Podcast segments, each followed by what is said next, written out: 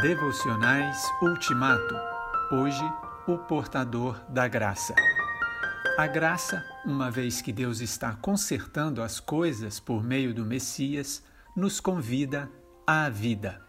Uma vida que continua para sempre, que jamais terá fim. Romanos 5, versículo 21.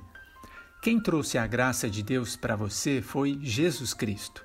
A graça e a verdade vieram por meio de Jesus Cristo nos diz João capítulo 1, versículo 17. Aliás, ele habitou entre nós cheio de graça e de verdade.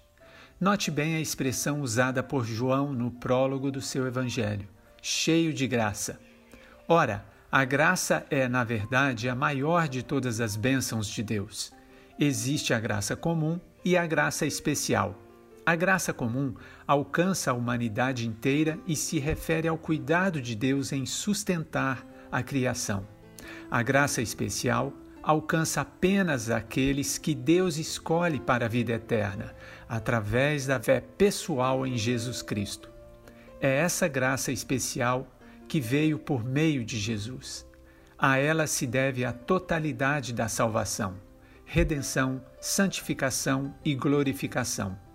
A graça especial inclui a chamada irresistível, a geração da fé e do arrependimento, o perdão de pecados, a nova natureza do cristão, a segurança da salvação, a salvação progressiva, a perseverança da fé, a ressurreição do corpo, novos céus e nova terra, a glória por vir e a vida eterna, que é a soma de tudo isso.